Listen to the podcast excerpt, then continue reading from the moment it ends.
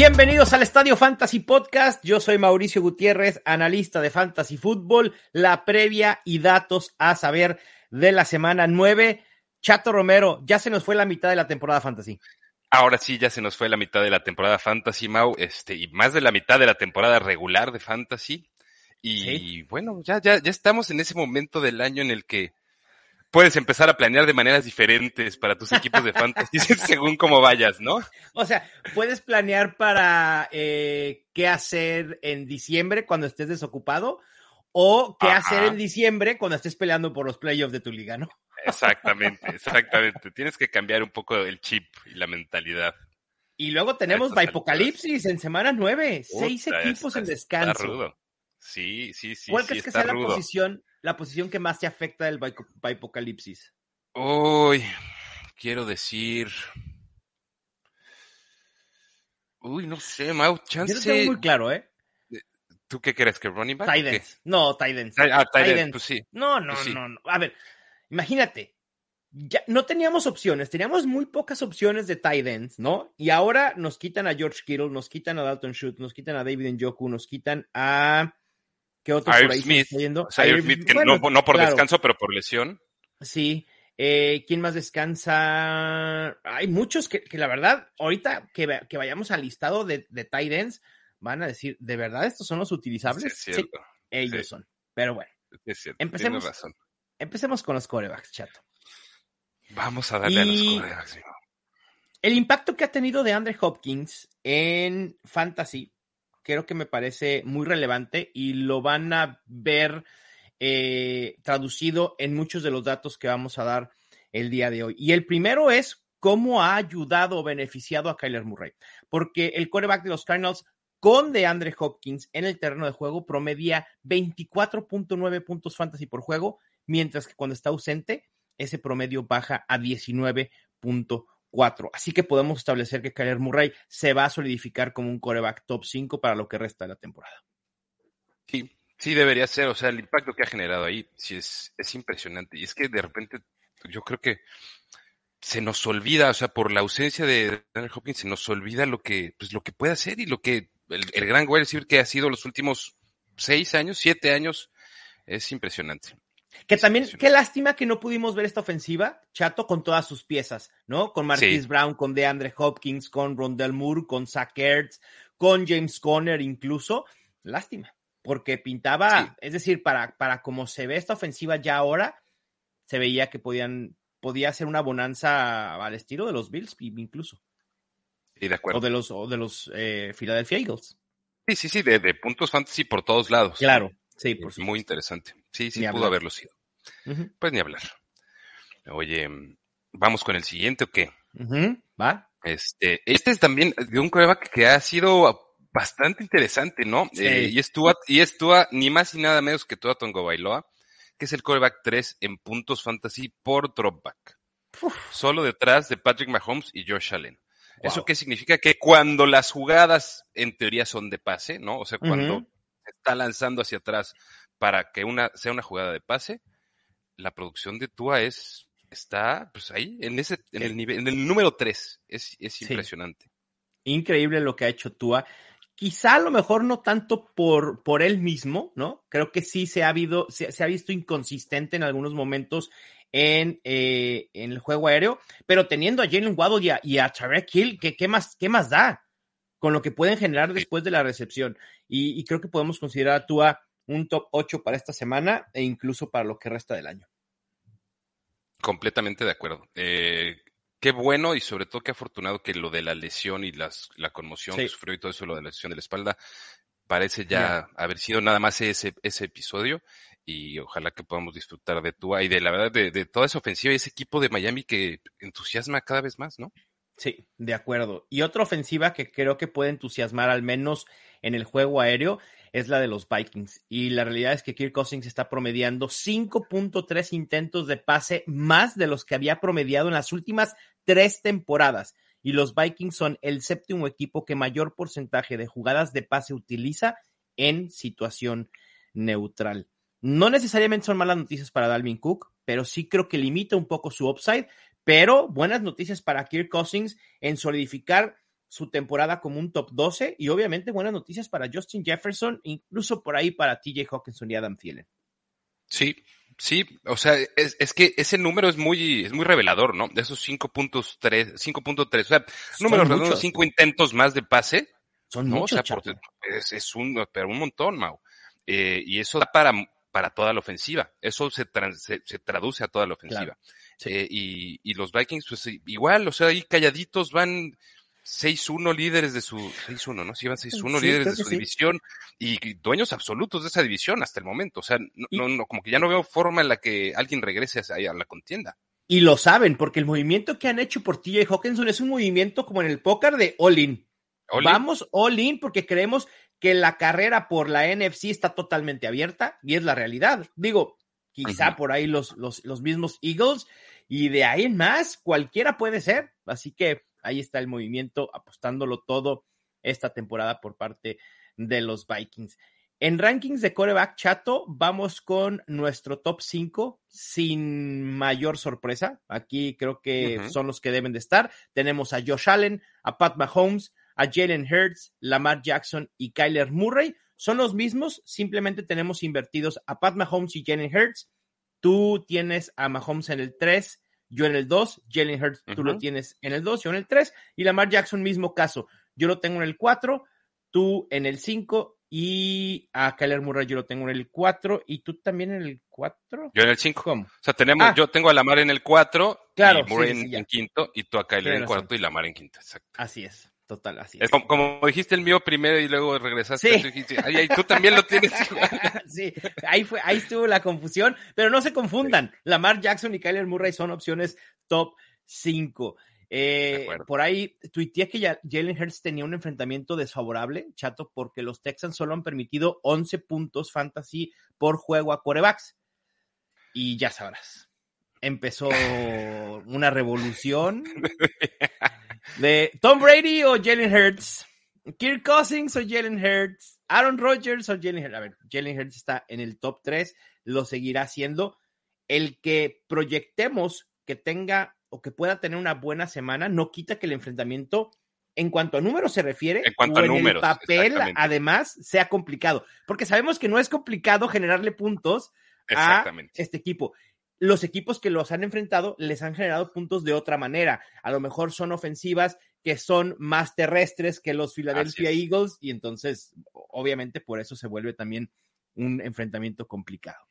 Pero ahí está. Sí, sí, sí. Es un enfrentamiento complicado, como dices, en los números, ¿no? En la estadística de lo que va del año. No significa que necesariamente sea una poderosísima defensa contra el pase de los Texans. Y también no todos son los enfrentamientos. A ver, cuando publico este, mi, mini hilo de enfrentamientos fantasy, me baso solo en tres cosas. En puntos fantasy permitidos a la posición, en yardas, ¿no? Y a lo mejor en touchdowns o a lo mejor otro dato así.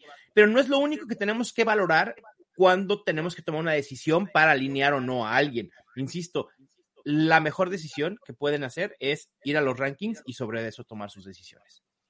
Estoy de acuerdo contigo. Y bueno, para seguir con los rankings, tenemos en el 6 a Justin Herbert, en el 7 a Joe Burrow, en el 8 a Tua Tonga Bailoa, en el 9 a Gino Smith, en el 10 a Tom Brady y en 11 a Justin Fields y en el 12 a Kirk Cousins. Nuestra mayor discrepancia en este top 12 es Tom Brady, quien yo tengo en el 9 y tú en el 12.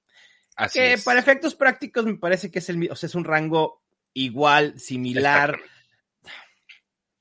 pero tú irías con Justin Fields por arriba de Tom Brady esta semana. Yo ya se la compré a Justin Fields, ¿no? Como lo sabes, también lo, llevo, lo llevo recomendando como, como, lo llevo en el corazón.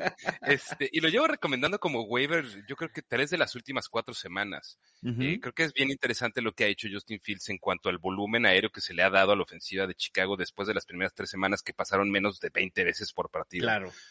Eh, y en las últimas cinco, además de tener esas, esas más de 20 pases por encuentro, que tampoco es un número estratosférico, pero son más de 20 opciones también de generar puntos fantasy. Justin Fields en todos esos encuentros ha corrido por lo menos para 47 yardas. Eh, y en los tres últimos tiene más de 60 yardas en cada uno corriendo. Entonces, eso es un touchdown es algo por aire. Es un touchdown, es un touchdown. O, sea, o un touchdown y medio. Sí, exacto. O sea, es un touchdown y medio en, ligas de cuatro puntos este, por touchdown pasando.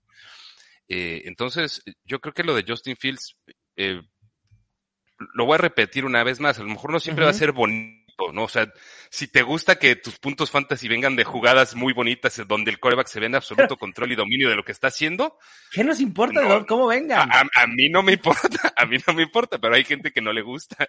Salvo, salvo en otras posiciones, chato, que esos puntos vengan de los touchdowns. Un saludo a Dawson Knox, un saludo a Clyde Edwards Hiller, ¿no? Un saludo a, a Jordan Howard, etcétera. Ajá. Sí, exacto. Pero bueno, yo también se la compro Justin Fields. Y además también el tema con Justin Fields, chato, es que mucha gente decía, no, pero es que los Bears no creen en Justin Fields. ¿Qué más muestra de que creen en Justin Fields de lo que hemos visto en las últimas cuatro semanas? ¿Y qué más muestra que llevarle a Chase Claypool? Así de sencillo.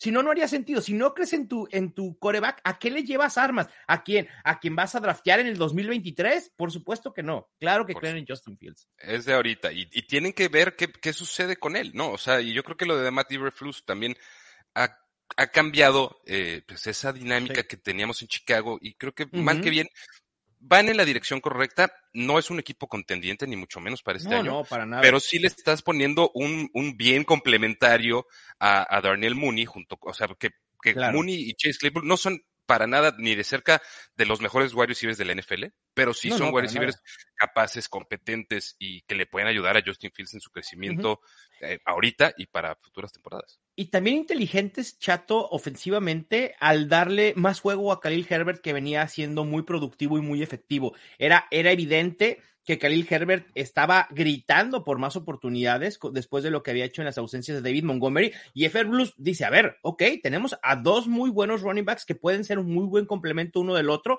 vamos a utilizarlos. ¿Por qué neciar solo con David Montgomery? Y lo están haciendo de manera inteligente. Así que bien esa ofensiva de los Bears en general, tampoco hay que volvernos locos, pero es un panorama, al menos para Justin Fields, mucho mejor de lo que vimos las primeras tres semanas.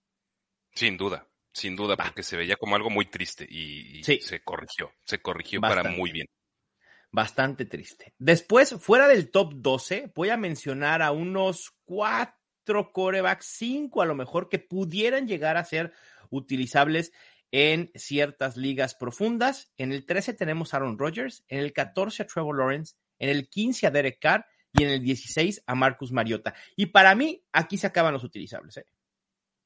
Sí, y, digo, y varios de ellos esta semana son hasta dignos de evitarse, eh, ¿no? O sea, probablemente no, no, sea posible, ¿no? Por, por los seis quarterbacks titulares, los seis quarterbacks que están en bye.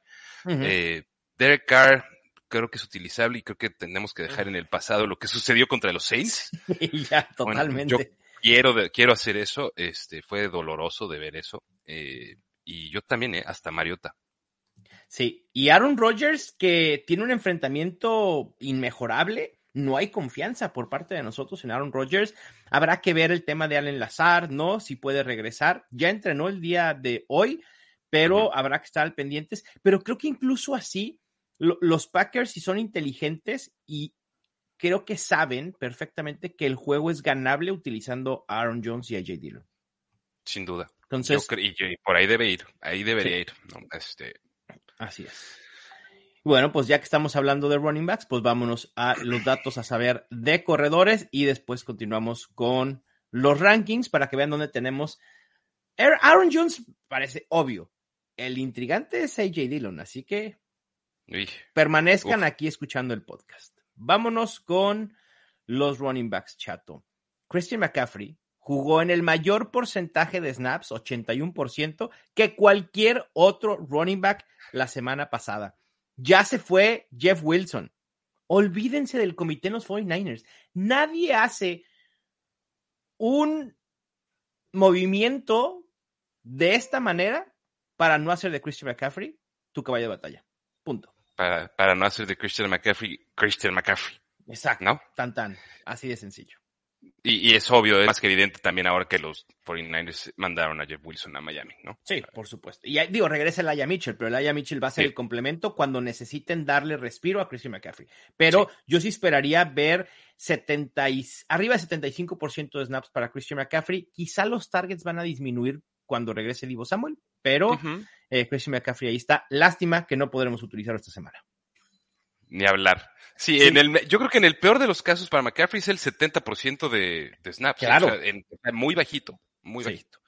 Ojalá, ojalá que, que funcione. Se ve, se ve ahorita como una maravilla, ¿no? Para, para cosas de fantasy, la verdad. Sí, así es. De los running backs con menos, con al menos 75 acarreos, y esto me encanta también porque es un backfield bien digno de, de analizarse. Sí, sí, sí. Con los running backs que tienen al menos 75 acarreos, Khalil Herbert es el running back 3 en yardas después del contacto, el running back 2 en tacleadas rotas eh, forzadas, y el running back 3 en mayor porcentaje de ganancias de al menos 10 yardas. Es, es que ese backfield va a estar, o sea, eso de la mano caliente, yo creo que no es un tema de por partido, Mau, es, sino ahorita la mano caliente para mí claramente la tiene caliente. Por supuesto. Claro, con estos números, chato, con esa eficiencia, por supuesto que sí. A ver, insisto, creo que David Montgomery no va a desaparecer, pero F. y los Bears están haciendo lo correcto, empezar a darle mayor participación a Khalil Herbert, porque hay que recordar que en su momento Khalil Herbert estaba totalmente desaparecido. Incluso cuando regresa David Montgomery, Khalil Herbert fue un casi un cero a la izquierda, pero eso ha dejado de suceder y ahora ya eh, pues ha compactado mucho este backfield casi en un 50 y 50% de oportunidades. Así que están siendo inteligentes. Sí. ¿No? Contra, contra todo pronóstico en Chicago, ¿no? ¿Sabes quién no va a ser inteligente, chato?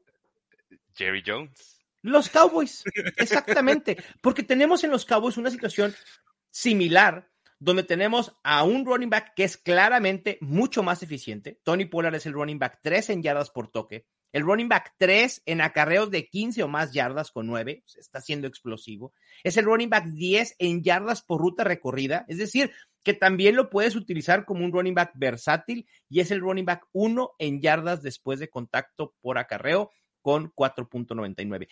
Tony Pollard es todo lo que quieres para que pueda ser tu caballo de batalla. Simplemente los, los Cowboys no quieren. ¿Por qué? No, Porque hay que exhibir a Ezekiel Elliott y porque ya le estamos pagando a Ezekiel Elliott. Bueno, cuando un equipo prepondera el utilizar de manera necia a alguien al que le estás pagando mucho, por más que tú veas que no te funciona, digo, cada quien. Ya, es que. Y, en Fantasy nos molesta, ¿no? Esta situación, porque es, es evidente, chato a los Cowboys creo que les está funcionando. Es decir, para temas de NFL, a los Cowboys les, funciona utilizar a sus running backs de esa manera. Eso, eso no es lo que criticamos, obviamente, pero en fantasy decimos, Tony Pollard puede ser un running back top 5 con el volumen adecuado, pero pues sí que el Elliott es un tapón, ni modo. No se va a ir a ningún lado, no se va a ir a ningún lado. No, no, para eh, nada. En ningún momento esto se va a convertir en el backfield de Tony Pollard mientras esté no. Eh, eh, o sea, creo que el mejor de los escenarios sería que se convirtiera en un split 50, ligeramente favorable para Pollard, o sea, 51-49. 55-45 lo tomo para Pollard, incluso así, fácil. Pollard sería mucho más productivo que Ezequiel Estoy de acuerdo, estoy de acuerdo. No va a suceder, eh, ni, ni modo, ¿no? Ni hablar, no, no se nos va a conceder esa, ese beneficio.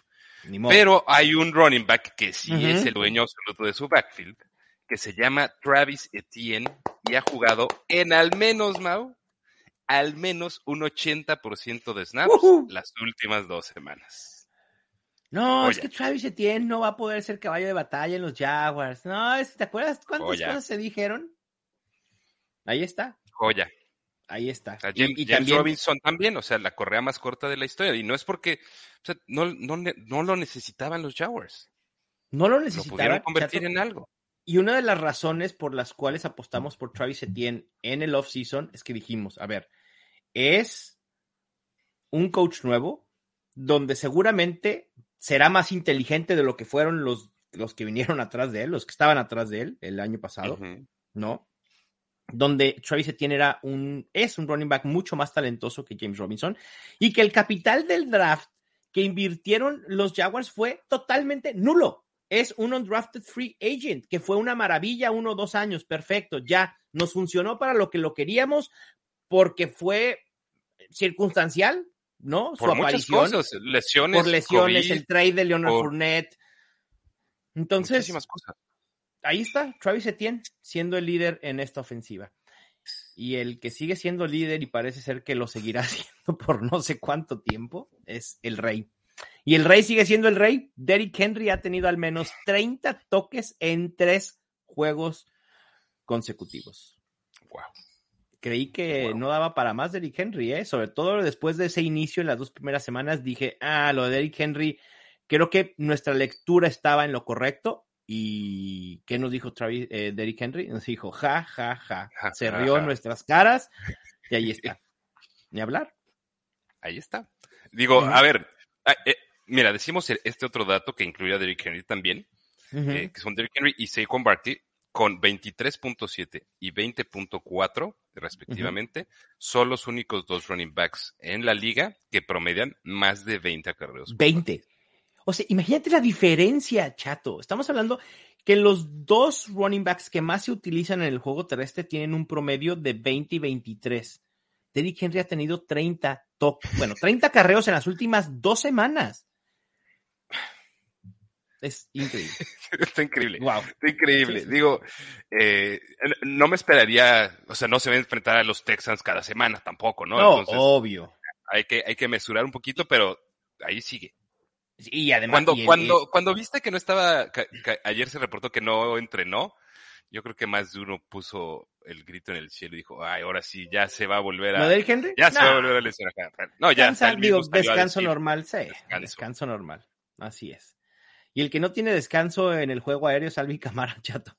Promedia 8.8 targets por juego con Andy Dalton como coreback titular. Así que quienes tienen a Alvin Camara en sus equipos, pidan porque Andy Dalton siga como el coreback titular de este equipo. Sí. Eso, es, brutal. Eh, creo que tampoco es sostenible, pero está súper interesante ese volumen. Sí, no, no es sostenible, ¿eh? no es eh, sostenible. Pero bueno, a ver, eh, si alguien tiene versatilidad es Alvin Camara. Exactamente, exactamente. Con que baje a 6, ¿eh? No, no estarían ah, mal. no, son buenísimos. Son, son más de 100 en promedio para el año, ¿no? Así es. Eh, y luego, Jamal Williams y Joe Mixon, Mau, con 12 cada uno de ellos, son los running backs que tienen más acarreos en línea de gol. Órale. De esos 12 acarreos, Jamal Williams ha convertido 4 en touchdown. Nada mientras, mientras que Joe Mixon solo 2. Ay, caramba. Ni modo. Solo dos. Eh, este es un dato de Jamal Williams y Joe Mixon. Sí, es un dato de Jamal decir, ¿y no le afecta a DeAndre Swift? No, no le ha afectado a DeAndre Swift, porque mientras DeAndre Swift pueda estar activo, va a ser productivo por otras vías. Así es sencillo. En el segundo juego de regreso de lesión de Damian Harris, fue nuevamente nuestro San Ramón de Stevenson, líder en snaps con 63%, líder en acarreos con 16 y líder en targets con 8. Lo de los targets no solo es en, el backfield, sino en todo el equipo de los Patriots. Ramón el bastión ofensivo, el bastión ofensivo de los Patriots en este momento se llama Ramón de Stevenson. Sin duda. Y así creo que continuará por Por supuesto. Con, algo ahí con, con, destellos de Jacoby Myers, puede ser. Sí. Y se acabó, sí, ¿eh? con dosis de Jacoby. Sí. Me gusta, me gusta. Este que es algo que no has, no, no has terminado de darse la vuelta y cada vez se ve peor, Mau. Leonard Fournette es el running back 44. Así, el 4-4. Como, como el presidente Barack Hussein Obama de los Estados Unidos.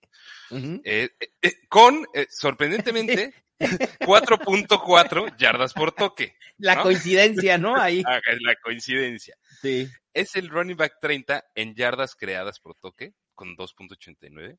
O sea, casi 3-0. o sea, si lo quieres redondear, digo, sería mucho redondear, ¿no? Yardas creadas por toque a tres, pero bueno.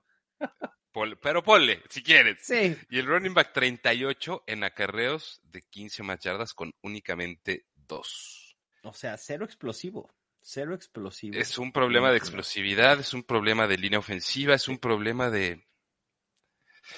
De, no sé. De, todo. Porque, justo lo que sigue es comparar los números de Leonard Fournette, esos mismos números en 2021. Fue el running back 14 en yardas por toque con 5.1. ¿Cuál, fue en el 2000? Ahorita el que, el que es, es running back 44. 44, ajá. Es el running back 28 en yardas creadas por toque y ahora es el running back 30, ahí no hay mucha diferencia, y el running back 17 en acarreos de 15 o más yardas, y hoy es el running back 38. Así que ahí está la, el, de, el ligero declive de Leonard Fournette. Lo que dijimos en el waivers chato de esta semana es que si Leonard Fournette no ha perdido volumen es porque Rashad White no se lo ha ganado, ¿eh? Ajá. Porque, de otra manera. Rashad White creo que no ha pasado. Creo que nada más en un partido pasó de 10 acarreos y era un partido que ya tenían, ya estaba este, decidido. Total, liquidado, eh, sí. Liquidado. Eh, y Rashad White, eh, en los últimos partidos me parece que ha tenido alrededor de 8 acarreos por ahí. Este cinco, o sea, ocho toques, perdón, por, por, por partido recientemente. Entonces, no ha habido ese incremento todavía, pero pues algo de alguna forma tal vez tiene que cambiar en Tampa Bay. Sí, así es. Así es. Y donde esperemos que no cambie nada. Ah, ese, es tuyo, perdón. Eh, voy, voy. Pero digo, si quieres, dilo, ¿eh? Porque no, yo sé no, no, no, no, dale, dale, por favor. A ver, eh, yo sé que estamos hablando de running backs, Mau. Uh ¿Ok? Pero te voy a decir una cosa. Ok. Solo hay, en toda la liga, solo hay 18 wide receivers. O sea, o sea, medio por equipo, vamos a decir, casi, casi prácticamente, que tienen más targets que Mr. Austin Eckler. Tiene 61 targets en lo que va de temporada. Wow. Increíble. Es increíble, chato. Y los Chargers probablemente estén sin Keenan Allen. Los Chargers probablemente, bueno, no probablemente van a estar sin, Mike, sin Mike Williams. Sus wide receivers van a ser Josh Palmer y DeAndre Carter. ¿Quién crees que es el running back número uno en consenso de nuestros rankings? Austin Eckler, obviamente, tan fácil como. Tiene que ser, tiene que ser. Ahí está. Y eh, complementan el top 12, Derrick Henry en el 2, Alvin Kamara en el 3. A sorpresa, Aaron Jones es nuestro running back 4. Enfrentamiento inmejorable. El running back 5 es Josh Jacobs, el 6 Kenneth Walker, el 7 Ramondre Stevenson, el 8 Travis Etienne, 9 Joe Mixon, en el 10 a, Dalvin Cook, en el 11 a Miles Sanders y en el 12 a Jonathan Taylor. Las principales discrepancias que tenemos son con Ramondre Stevenson, yo lo tengo en el 6, tú en el 10. Con eh, eh, Dalvin Cook pudiera ser, tú lo tienes en el 8, yo en el 10. Miles Sanders. Sí, Miles Sanders lo tengo en el 11, tú en el 13. Y a Jonathan Taylor tú en el 11 y yo en el 14. Jonathan Taylor no volvió a entrenar el jueves. Prendan todas las alarmas con Jonathan Taylor. Acabo de escuchar un video de Edwin Porras en Fantasy Points, donde dice que le preocupa bastante la lesión de Jonathan Taylor, que la compara a la lesión que sufrió Saquon Barkley por ahí de la semana 3 o 4 del año pasado. Y es una lesión que pudiera limitarlo o incluso que los Colts tengan que decidir, ¿sabes qué? Shutdown Jonathan Taylor, por lo menos hasta la semana después del descanso, que es la 10. Sí. Digo, perdón, la 14. La 14, la 14 descansa en la 14. Este... ¿Qué están peleando los Colts, Mau? Nada. yo creo que absolutamente es un tema de, nada. O sea, en el momento que decidieron banquear a Matt Ryan, en el momento que corrieron a su coordinador ofensivo, este, se dice que es un movimiento para tanquear. A ver, yo no creo en que los equipos hagan tanking, realmente. Eh, me cuesta, me cuesta trabajo creerlo. Pero sí es un claro mensaje de, a ver, ya no peleamos a nada, olvidémonos de Matt Ryan, peleemos, o sea, veamos qué tenemos en nuestro equipo que nos pueda servir a futuro. y si en ese Inter hay un seguridad de un si la consecuencia es el, pues, exactamente. Ni hablar. Sí, sí, sí, si, me topo un top 5, pues, ah, lo tomo también. Exacto. Y, si Jonathan Taylor no está al 100% y no estás peleando por nada y tu objetivo o tu plan es asegurar uno de los dos, tres mejores corebacks de la próxima camada, pues no me sorprendería que los Colts dijeran, Jonathan Taylor, pues vas a injury reserve o algo así te vas de vacaciones adelantadas. Sí. Así que eh, mucho cuidado con Jonathan Taylor. Vayan por Dion Jackson en todas sus ligas. Por supuesto, por supuesto. Y yo, la verdad es que tengo bastante alto esta semana a, Jonathan Taylor, eh, bueno, en, comparación de ti y, lo que hemos visto recientemente, pero este creo que lo, explicas perfectamente. O sea, el, tema de la lesión, pues no es algo no es algo menor, ¿no? Este, sí, hay que tener mucho, mucho cuidado ahí. Dion Jackson puede ser una opción interesante a, buscar. Muy. Ahora que, ahora que Heinz ya no está, ¿no? la última vez que estuvo, y la última y única vez que estuvo en esa situación, tuvo 10 targets y 12 acarreos. Entonces creo que es un volumen bastante interesante. Sí, así es. En nuestro grupo de running backs 2 tenemos en el lugar 13 a Deonte Foreman, ¿no? Creo que ambos esperando que Chuba Howard, una de dos, o no juegue o esté limitado, ¿no? En el 14 tenemos a Damian Pierce para el día de hoy, que deberá ser lo único viable en esta ofensiva, no solo en fantasy, sino en la vida real, porque no va a jugar Brandon Cooks. en el 15 tenemos a DeAndre Swift, que él ha sido un carrusel una montaña rusa esta semana en rankings, lo bajé hasta el 40 cuando no había entrenado martes y miércoles. El jueves pudo practicar ya de Andre Swift y eso son buenas noticias. Y creo que si de Andre Swift juega, hay que considerarlo un running back top 15. No hay más. Top 15, de acuerdo. Sí. Creo que ahí está, ahí está, o sea, en ese, en ese rango. Creo que ahorita no da para que lo consideremos algo más allá, o sea, no, puede entrar al top 10. No, me cuesta trabajo poner en el top 10. A ver, que tienen, que sí, pudiera tener capacidad de colarse al top 10, sí, por la versatilidad, por la explosividad, pero si no está al 100%, cuesta trabajo creer que pueda ser explosivo, ¿no?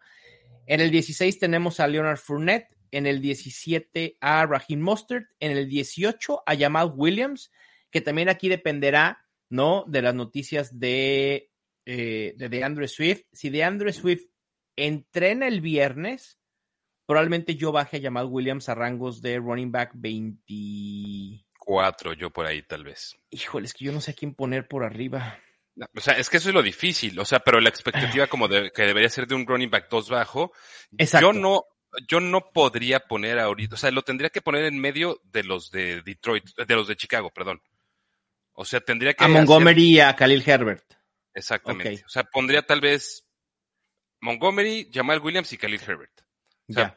O, o, tal vez no es hasta suba Herbert después, pero. Eh, sí. O sea, es que Jamal Williams no ha ido a ningún lado, Mau. No, no, no, y no se va a ir. A ver, acabamos de dar un dato de, que es uno de los running backs junto con Joe Mixon con más acarreos en línea de gol, y ese rol lo va a seguir teniendo. No va a cambiar porque de Andrew Swift esté activo. Entonces, sí, Jamal Williams creo que debe ser considerado un running back 2 bajo incluso activo de Andrew Swift, por supuesto. Sí. E, en el 19 tenemos a Devin Singletary, en el 20 a David Montgomery, 21 a Tyler Algier, ¿no? También a la espera de saber qué sucede con Cordarel Patterson. Creo que no va a ser activado. Probablemente sea activado hasta la próxima semana, pero hay que esperar. En el 22 tenemos a James Conner. Aquí sí tenemos una fuerte discrepancia. Me imagino que es un tema nada más de expectativa de si juega o no juega. Yo lo tengo en el 17, tú en el 31. Si juega James Conner, chato, ¿a qué lugar lo subirías? Yo creo que alrededor del 20, o más o menos. Creo que lo pondría un poco arriba. Sí, lo pondría arriba de Devin Singletary. Por poner una referencia.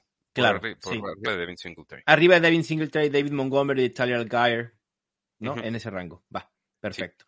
En el 23 tenemos a AJ Dillon, ¿no? Raro porque el volumen se ha ido para AJ Dillon, pero esperamos que pueda ser productivo en un enfrentamiento muy, muy favorable. Lo justo lo que decíamos, si la ofensiva de los Packers va a producir, va a ser a través de los running backs.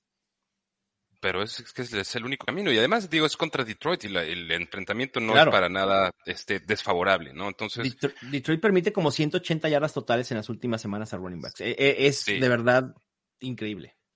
Sí. La coladera. Entonces, creo que por, por por peor que se esté, o sea, porque además no se está viendo bien, el volumen se fue para AJ Dillon y además no se está viendo tan bien, pero yo creo que es un buen momento para poder considerarle un running back 2 bajo en esta semana donde hay seis equipos en bye y enfrentando a los Lions. De acuerdo, así es. Y cierra este grupo de running back 2, Michael Carter, quien habrá que asumir que sigue siendo el running back principal en la ofensiva de los Jets, en tanto se aclimata James Robinson, pero habrá que ver, hay que tener calma. En nuestro grupo de running backs 3 tenemos a Antonio Gibson. ¿Esperas que vuelva a ser el más utilizado por Washington, Chato? Yo creo que sí, Mao. Creo que. Creo que verá sobre todo los, o sea, los targets que nunca le dieron cuando podían dárselos, ahora sí se los están dando. O sea, eh, no, no sé, o sea, eh, que sea el más utilizado por Washington, no sé qué tanto me emociona. ¿no? Sí, claro, Para- exacto. Para acabar pronto. Porque puede ser el más utilizado con 10 toques o con 8 toques. Exacto, exactamente. O sea, la semana pasada tuvo más acarreos Brian Robinson por uno, pero, pero En Antonio toques Gibson, fue Antonio tuvo 10 Gibson. ta- tuvo 10 targets. Eh, no, creo que fueron. Ahorita te digo. No, fueron muchos, ¿eh? ¿Siete targets? Siete targets. Siete targets. Ok. Este, entonces, yo, pues, pues sí, espero, espero Sí, sí. que le den volumen a Antonio Gibson, pero no, no creo que haya como un, un líder claro en ese backfield. Y, Sí. y, y no creo que deberíamos esperar partidos en el que Gibson tenga este volumen de targets y además tenga un volumen interesante de acarreos. Por interesante quiero decir arriba de 10. Sí, claro, por supuesto. Entonces, es que hay que limitar mucho las expectativas con ese backfield. Yo creo, prefiero por el momento alinear a Toño. Sí. Y, y creo que en la medida de lo posible, mejor evitar a, a todo el backfield de Washington. En el 26 tenemos a Khalil Herbert y le siguen Kenyan Drake, Damian Harris, Brian Robinson, Darrell Henderson, Ino Benjamin, Clyde Edwards Hiller en el 32, Caleb Huntley, Rashad White, Isaiah Pacheco en el 35 y James Robinson en el 36. Yo sé que ninguno de esos te va a entusiasmar, pero ¿confiarías en alguno en extrema urgencia? No. o sea, no. Eh, si me dijeras, tienes que, encontrar- de esa lista, tienes que, que escoger a tu running back 2, Ujú. o sea, del, del 25 al 36, sin dudarlo, voy por Khalil Herbert, pero sin dudarlo. Ok, sí, yo también. Khalil Herbert es el que más me entusiasma. Yo no le haría el feo a Damian Harris. O sea, como alinearías de emergencia de running back 2, por necesidad, sí. por necesidad. En las, en las últimas tres semanas han permitido 197 yardas terrestres, 132 yardas terrestres y 72 yardas recibidas a running backs en tres semanas consecutivas. Esta defensa se está cayendo a pedazos. Eh, y habrá que ver si, si siguen las ausencias, ¿no? También creo que puede ser un juego en el que ambos running backs, tanto Ramondre como Damien Harris, puedan ser productivos, pero eh, hay que limitar expectativas. Ninguno nos entusiasma de este grupo de running backs 3. Incluso me parece que ni siquiera hay para sacar un sleeper special, ¿eh? No, no, por favor. No, o sea, no, no hay, no Deep, hay. Deep, deep, deep, así Dion como una, Jackson. como una Jackson. double, double deep fried Oreo, así el Uy, qué delicia. super deep, deep sleeper. Si no juega Keenan Allen y si Austin Eckler empieza a jugar en el slot alineado como wide receiver, Sonny Michel contra los. Falcons pudiera ir robar uno o dos touchdowns. Pero Estoy es así, riesgo total. Altísimo. En, en ligas de 3, 4, flex o algo así, creo que pu- pudiera ser utilizable, pero de otra manera, para nada. Vámonos contigo, con pero los- con cuidado. Y nada más si chequen lo de Dion Jackson. O sea, revisen Sí, claro, el por tema, supuesto. tema de Jonathan Taylor. Este, Por supuesto. a Deion Jackson. Vámonos con los wide receivers, Chato, y uno de nuestros favoritos en el offseason. Bueno, al menos voy a hablar por mí, de mis favoritos en el offseason. DJ Moore ha despertado. Ha tenido 22 targets, 15 recepciones, 223 yardas y dos touchdowns en las últimas dos semanas con PJ Walker como coreback titular. Y en ese lapso es el wide receiver 2 en puntos fantasy por juego. Wow, Y fantasy totales también. puntos Ujú. totales. wow. Increíble lo que sucedió. Increíble cómo su celebración le costó el triunfo también a, a Carolina. ¿Me Pero creas que no me enteré de eso? No, no. No me, o sea, lo vi ya no- mucho después. lo no viste me enteré porque estaba narrando, es que estaba narrando. Es que es el de los Jets, sí, claro. Entonces dije, algo hizo DJ Moore, dije, pues sí, ¿qué, qué más? Pues anotar puntos. Yo, yo veía y dije, "Ah, el, el- o sea, el stat line se ve muy bien, ¿qué pasó? Pero bueno, ya luego lo vi y dije, ay, ok. Yo, yo fui de los de los que sufrieron este la pérdida de, del Game Pass un ratito durante el domingo. Ah, claro, sí, sí, sí, ahí sí. Una, una disculpa a todos los que sufrieron la pérdida de Game Sí. Pass. Estábamos, sí, pues muy apenados porque estábamos Martín y yo y oye, nos están informando que el Game Pass está caído y ¿qué hacemos? Pues nada, pues hay que seguir, ¿qué hacemos? Nosotros podemos resolverlo, pues sí. No. Pero bueno, por lo menos pudo regresar eventualmente. Sí, sí, sí, o sea, fue, se resolvió durante la misma hora del conflicto. pasan cosas. La tecnología así es caprichosa. Falla a veces. Y, y Jacoby Myers es alguien que últimamente no está fallando tanto, Mau. Y, Ha, anotado un touchdown en tres de sus últimos cuatro juegos. ¿Cuándo te habrías imaginado touchdowns, más de un touchdown de Jacoby Myers? Pues, ¿Te acuerdas que el año pasado había quinielas, eh, quinielas de cuándo iba a anotar Jacoby Myers y que por fin logró anotar y flag? Y todos así de, no, ¿por qué necesitamos ese touchdown de Jacoby Myers? Bueno, ahora es un festín de touchdowns. Y ahorita sí está, hay fiesta, fiesta de touchdown para Jacoby Myers, qué bueno. Eh, de la semana 5 a la 8 es el wide receiver 6 en puntos fantasy totales. Wow. Wow. Increíble. Me, gusta mucho Jacoby Myers. Creo que estamos hablando muy bien de la ofensiva de los Patriots y no es una ofensiva muy problemática. Demasiado bien, demasiado bien. Bueno, sí, exacto. Ni hablar.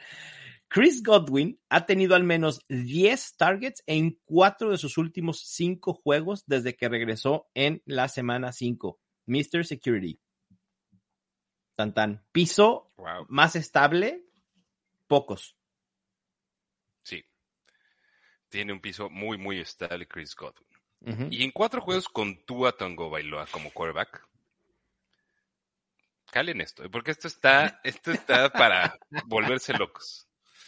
Los wide receivers de los Miami Dolphins promedian respectivamente 26.1 puntos fantasy por juego, Tyreek Hill, y 25.1 puntos fantasy por juego, Jalen Waddle. Wow. Date, date, 50 puntos fantasy si tienes a esos dos jugadores en tu equipo. Y lo, dice, oye, ¿valdrá la pena hacer stack de receivers a veces? Sí, claro, cuando tienes una ofensiva así, cuando oh, tienes a a Brown y a Devonta Smith, ¿no? Cuando tienes a T. Higgins y a Yamar Chase, cuando tienes a Jalen Waddle y a Terry Hill, por supuesto que sí. Por supuesto, sí. Pero bueno, ha sido una locura, locura en los cuatro juegos en los que ha estado sano Amon Russell Brown, promedia por juego 10.75 targets, 7.5 recepciones, 80.5 yardas recibidas, 0.75 touchdowns y, redoble de tambores, 21.75 puntos fantasy. Wow. Wow.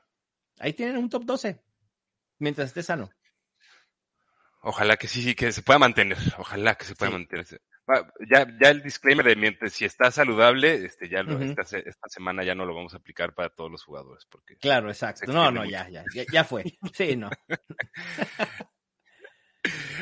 Uno que ha sido, eh, la verdad es que, un, o sea, muy sorprendente lo que les voy a decir y ahorita van a ver que no necesariamente favorable, pero en las últimas tres semanas,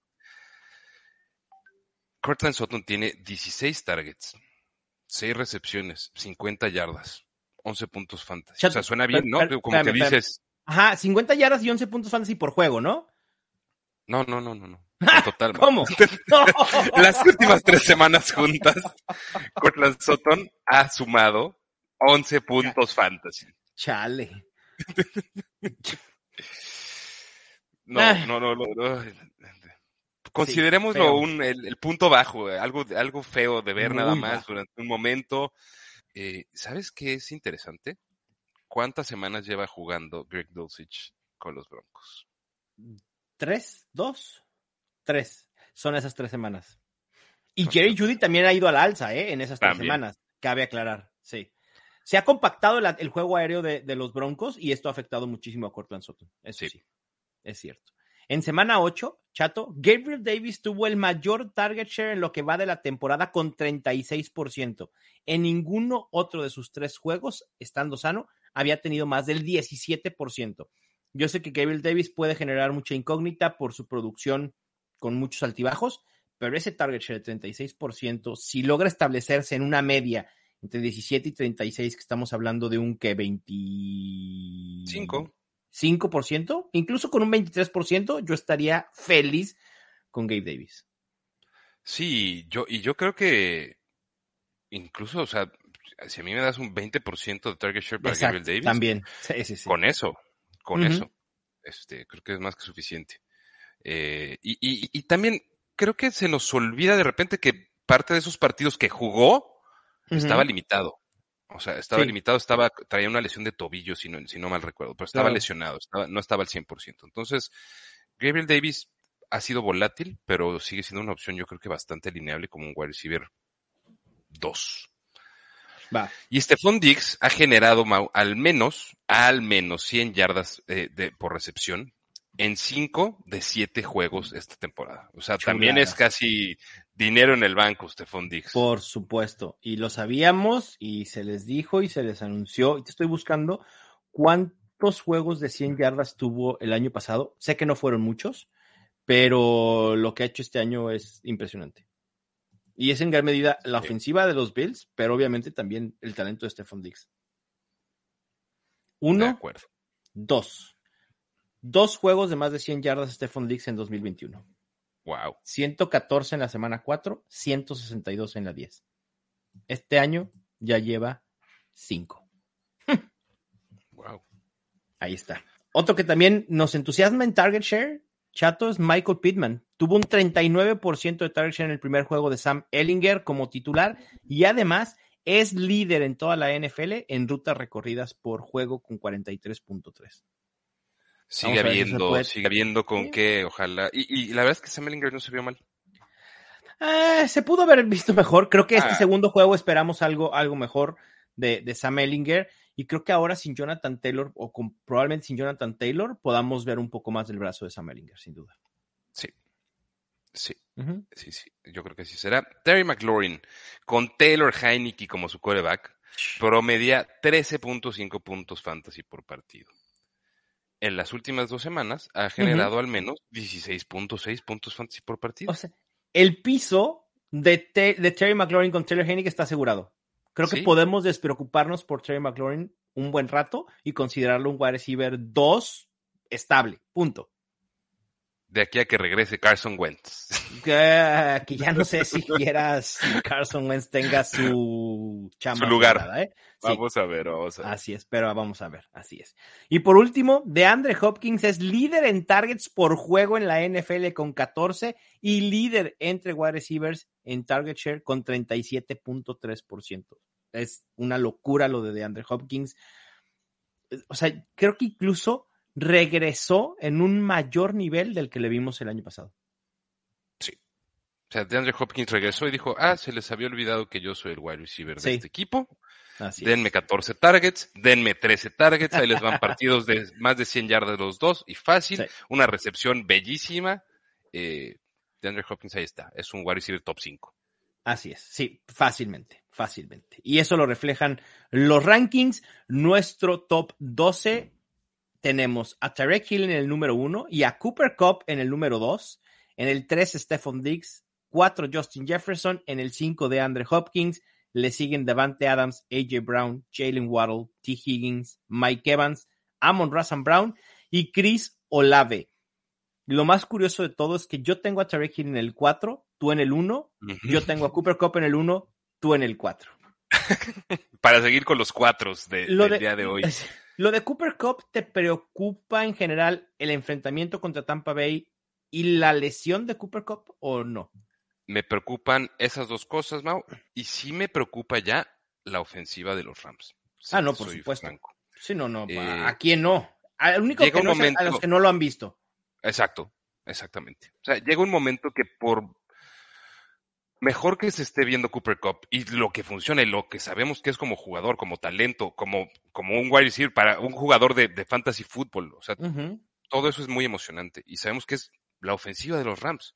Pero llega un momento en el que ser tú la ofensiva de un equipo también lleva a lugares tal vez no tan favorables siendo un wide receiver. Entonces sí me preocupa un poquito lo de Cooper Cup.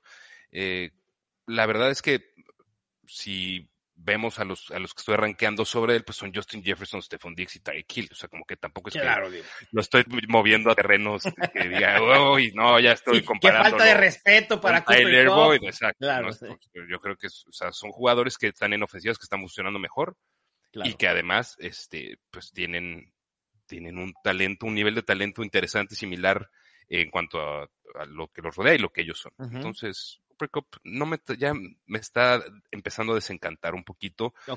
Es el 4, ¿no? Ese es mi desencanto con Cup, receiver 4. Sí, obvio, obvio. Pero sí, es entendible. Es entendible que, que, lo pueda rankear un poquito más abajo.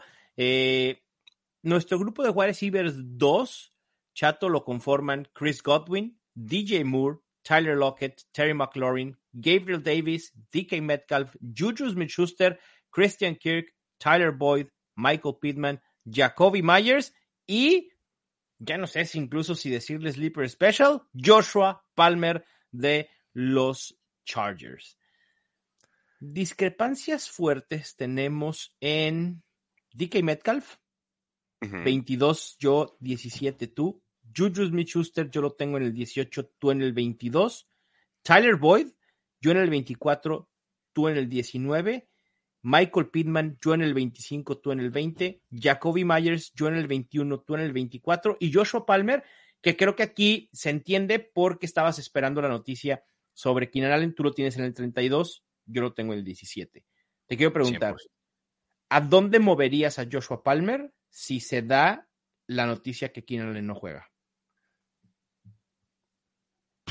A donde tú lo tienes probablemente. 17 rangos lo, lo, meto al top 20, eso sin duda. Eh, ¿Lo preferirías por sobre Gabriel Davis? Eh, si no juega Keenan Allen, sí. Yo, yo, yo, mi ranking está asumiendo que Keenan Allen no juega. Ok y por eso lo tengo en el 17, por arriba de Juju Smith-Schuster, de Gabriel Davis, de Christian Kirk, de DK Metcalf, de Jacoby Myers incluso. Y miren que a mí me gusta mucho Jacoby Myers esta semana. Ese sería el rango. Es un wide receiver 2 medio bastante sólido. En los juegos en los que Josh Palmer ha tenido al menos 8 targets, ha producido al menos 13 puntos fantasy. y creo que esta, esta semana puede ser su semana por fin de explosión. Yo estoy de acuerdo, estoy de acuerdo. Y la verdad es que también en partidos en los que ha jugado completos esta temporada y que no ha estado activo Keenan Allen, o sea, donde él se ha quedado con, el número como el wide receiver 2 de facto de, los Chargers, ha tenido por lo menos seis targets en todos ellos. Entonces, así es. creo que es un, es un piso estable es un piso sólido y si no llegara a estar Keenan Allen, pues eso se, convierte en, o sea, ni, no estando Mike Williams ni Keenan Allen, pues se convierte en el wide receiver 1 y yo creo que si entra a territorios, eh, ese top 20 que mencionábamos ahorita. Va, perfecto, sí, de acuerdo. Nuestros wide receiver 3 están Devonte Smith, Adam Thielen, Curtis Samuel, Darnell Mooney, en lo que probablemente sea la única vez que, que pueda volver a ser siquiera utilizable en esta ofensiva tras la llegada de Chase Claypool, Romeo Dobbs, Rondell Moore, Garrett Wilson, Drake London, Devin Duvernay, Allen Robinson, Cy Jones y Marqués Valdés Scantling. Así de de fe así de Scantling. Así de escasos las opciones, de escasas las opciones de wide receivers. A ver, obviamente Romeo Dobbs sin Allen Lazard pudiera ser, pero tampoco creo que te entusiasme mucho. Rondell Moore, quizás el que te entusiasme más de este. A mí Rondell Moore me fascina. Sí, sí, sí. Porque, porque tiene, Mao, tiene un piso muy, otra vez, es un piso muy, muy sólido que nada más se vio comprometido un poquito en el partido contra Nueva Orleans cuando no estuvo jugando en el slot. Eh, eso ya retomó su cauce natural, yo creo. Eh, y también tiene un techo interesante. O sea, no necesariamente van a, va a tener el, el, volumen ni, ni, los touchdowns. Ya lo tuvo esta pasada semana. Fue, terminó como el wide receiver 7 en, en PPR y creo que el 5 o 6 en PPR. yo creo que eso es parte de lo que demuestra Rondell Moore, que tiene un piso sólido que a lo mejor no necesariamente te va a terminar siempre dentro del top 30, pero sí tiene un volumen de 8 targets por partido que en la ofensiva, la que se está moviendo como se está moviendo ahorita ya con DeAndre Hopkins, es interesante tener. Rondell Moore es mi, fuera del top 24, es el wide receiver que más quiero esta semana. Sí, de aquí también que tenemos fuera de ese top 36, hay que mencionar Allen Lazard. Insisto, entrenó ya el miércoles y si juega, creo que puede ser una buena opción en el enfrentamiento contra los Lions. Ha generado al menos 12 puntos fantasy en 5 juegos de manera consecutiva y ha sido la opción número uno de Aaron Rodgers. Habrá que ver si logra jugar. Eh, yo lo tengo ya en 23, lo, subí en la mañana después de, ver que, había entrenado. Tú lo tienes todavía en 59, asumiendo que quizá no pueda jugar. Así es, pero de, cualquier manera, eh, yo creo que la actualización más importante de rankings, como siempre platicamos, es la del viernes, ¿no? Viernes, sin duda. Por las noticias que ya tenemos de los jugadores que están declarados inactivos o que hay expectativa de que sí jueguen.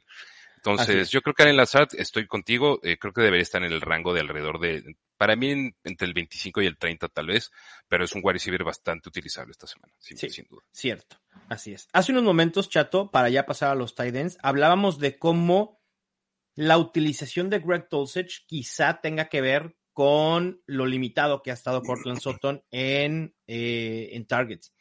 En los Cardinals sucede al revés. Sackers promedia 4.5 targets por juego desde el regreso de DeAndre Hopkins. Sin Hopkins, de las semanas 1 a las 6, promedió 8.5 targets por juego. es algo a considerar porque limita el upside que veíamos en Sackers. Y yo creo que esos son los targets que se van a competir Rondell Moore y Sackers, ¿no? O sea, creo que va a haber en promedio para los dos por semana juntos, tal vez unos 13 targets. Claro. ¿No? Y alguno se quedará corto, y, o sea, alguno le pegará tal vez a los ocho y otro se llevará cinco. Sí. O, se quedarán ahí repartidos casi por mitad, entonces vamos a ver qué, qué sucede. Eh, sí, pero, aún así. los targets son de sí, y, no, y, creo que aún así con este bajón, hay que considerar a Sackers un tight end top 5, ¿no? Y ahorita lo, verán en rankings que, que así lo tenemos manifestado. Así es. Eh, y bueno, este lo voy a decir yo porque yo amo a Taysom Hill. Por supuesto. y, y, al Tyren 3 en puntos fantasy totales en las últimas cuatro semanas. Voy a hablar de él, que es Taysom Hill. y solo está detrás de Travis Kelsey y de George Kittle. Sí, no puede ser. Sal, así es. Sal, de ahí, Tyson Hill. Esa no es tu familia. O sea, pero ni siquiera por adopción. Es que sí es, Mao, es que sí Chato no es. Es increíble. Es. que, a ver. Chato, no es. Para términos fantasy, para términos fantasy, yo creo que está donde tiene que estar. No, espérame, en, ni siquiera es el, de puntos. Es el Titan 2 en PPR. Porque George Kittle tiene 63.1, Tyson Hill 65.1. ¿Cuántos targets tiene en ese lapso Tyson Hill? Tres. Tres targets en ese lapso. ok. ¿Dónde han venido los toques de Tyson Hill? ¿Por qué vía? ¿Pase? Corriendo, corriendo. Recepciones. Ah, entonces póngalo de running back.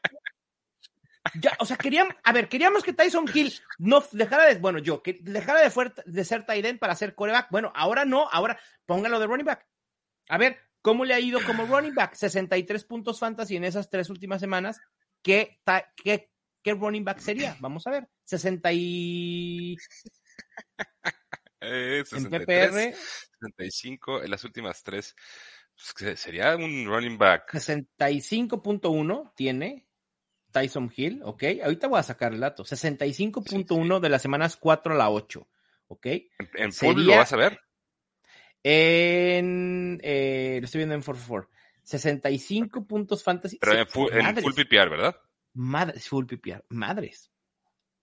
Sería el running back 19. Ah, la posición que quieras funciona para acabar pronto, Mau. ¡Qué locura! Me acaban de cerrar la boca de manera monumental Tyson Hill y Chato Romero. en la posición que quieras es utilizable. En las últimas cuatro semanas, 12.8. Si lo queremos comparar con running backs, en las últimas cuatro semanas, 12.8. Déjame el dato, 12.8, 12.8. Tyson Hill ha generado más puntos fantasy por juego que el Elliott.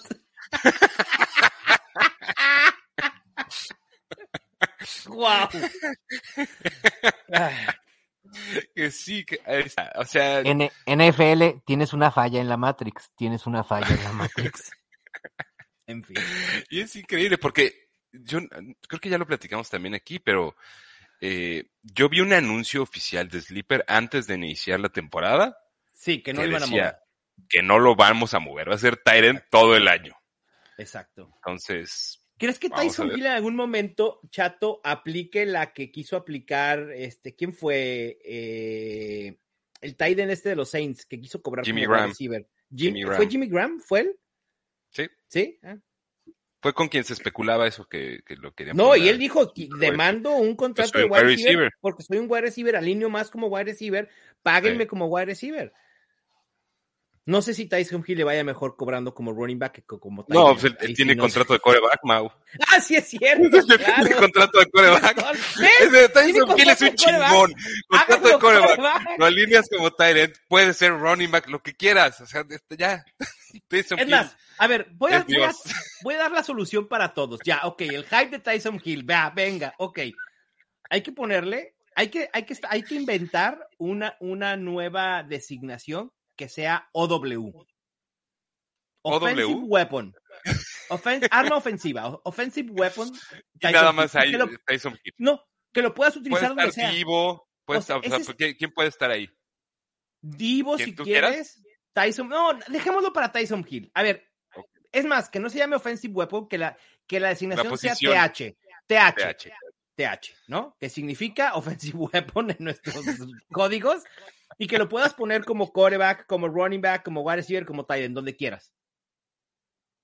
Que sea un No sé. comodín en fantasy Un, fútbol. un sub- es un superflex. Super, superflex, porque también podrías ponerlo de kicker si quieres. Qué barbaridad. qué- Y qué de barbaridad. IDP. De lo que tú quieras puedes alinear a Tyson Oh, Hill. bueno. Está bien, pues. Tyson Hill for the win. Bueno, vamos a los rankings, chato. Que seguramente con esto Tyson Hill deberá ser un tight end top 3, ¿no?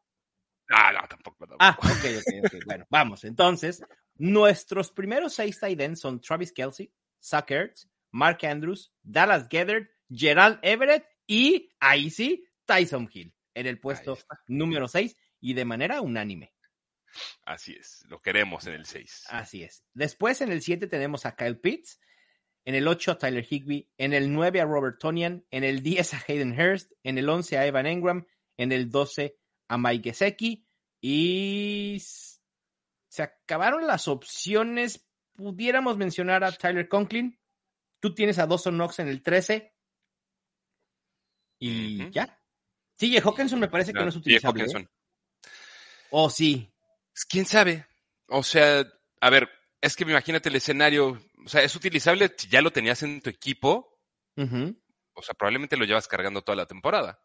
Sí, obvio, claro. Y, y no es como que vas a decir, ay, bueno, voy a agarrar esta semana a ver si me pongo creativo y meto a, Con a Kate. Robert Tonian, el, o sea, o sea, Kate Dotton, ¿no? Yo sí O sea, prefiero a Robert Tonian que a TJ Hawkinson, ¿eh?